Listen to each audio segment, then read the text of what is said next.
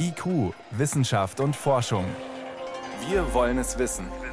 Ein Podcast von Bayern 2.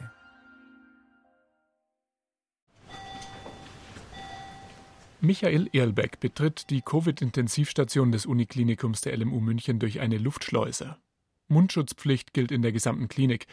Direkt hinter der Schiebetür muss er sich zusätzlich einen grünen Schutzkittel anlegen. Der Intensivmediziner und sein Team haben bislang 55 schwerkranke Covid-Patienten behandelt. Sie liegen in Einzelkabinen hinter einer weiteren Luftschleuse. In der Nacht ist ein Fall mit schwerem Lungenversagen dazugekommen. Das ist jetzt eine Patientin mit einem dringenden Verdacht auf eine Covid-19-Erkrankung. Da erwarten wir im Laufe des Nachmittags die Testergebnisse.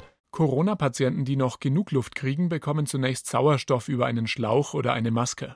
Wenn das nicht reicht, werden sie ins künstliche Koma versetzt und intubiert. Das heißt, es kommt ein Schlauch in die Luftröhre, der an eine Beatmungsmaschine angeschlossen ist.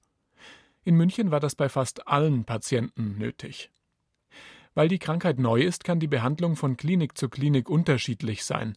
Doch jetzt hat die Deutsche Gesellschaft für Pneumologie und Beatmungsmedizin ihre Empfehlungen vorgestellt. Die Experten beobachten zwei Phasen von Covid-19. In den ersten Tagen bekommen die Betroffenen nur bei Belastung schlecht Luft, etwa beim Treppensteigen.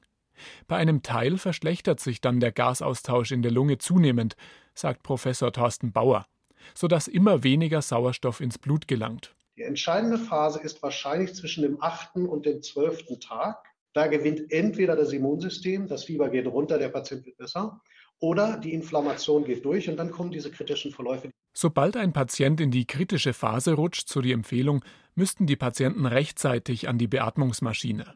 Auch wenn das mit Risiken verbunden ist, sagt Intensivmediziner Michael Erlbeck aus München. Es kann während einer Beatmung zu zusätzlichen Infektionen der Lunge kommen. Es kann auch durch diese Überdruckbeatmung zu kleinen Schädigungen der Lunge kommen. Deswegen versucht man auch eine exzessive Beatmung zu vermeiden. Aus Italien und den USA gab es in letzter Zeit sogar Berichte, Covid-19-Patienten würden wegen der Beatmung häufiger versterben. Das hält Irlbeck aber für eine Fehleinschätzung. Nach Erfahrungen der deutschen Beatmungsspezialisten gilt eher das Gegenteil. Man kann mit großer Sicherheit sagen, dass diese Patienten ohne die Intensivtherapie und ohne die Beatmung die Erkrankung nicht überstanden hätten. Bei der Patientin, die in der Nacht dazugekommen ist, muss das Team sogar die letzte aller Möglichkeiten wählen das extrakorporale Lungenersatzverfahren, kurz ECMO.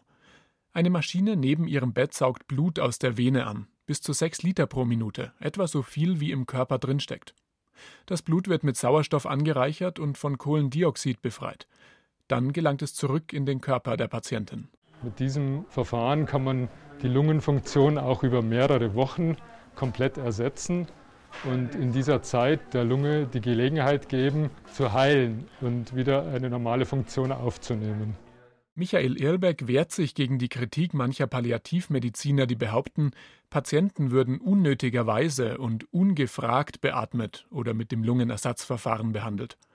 Die Münchner Patienten sind im Schnitt 65 Jahre alt. Jeder von ihnen wird gefragt, ob er intensivmedizinisch behandelt werden will.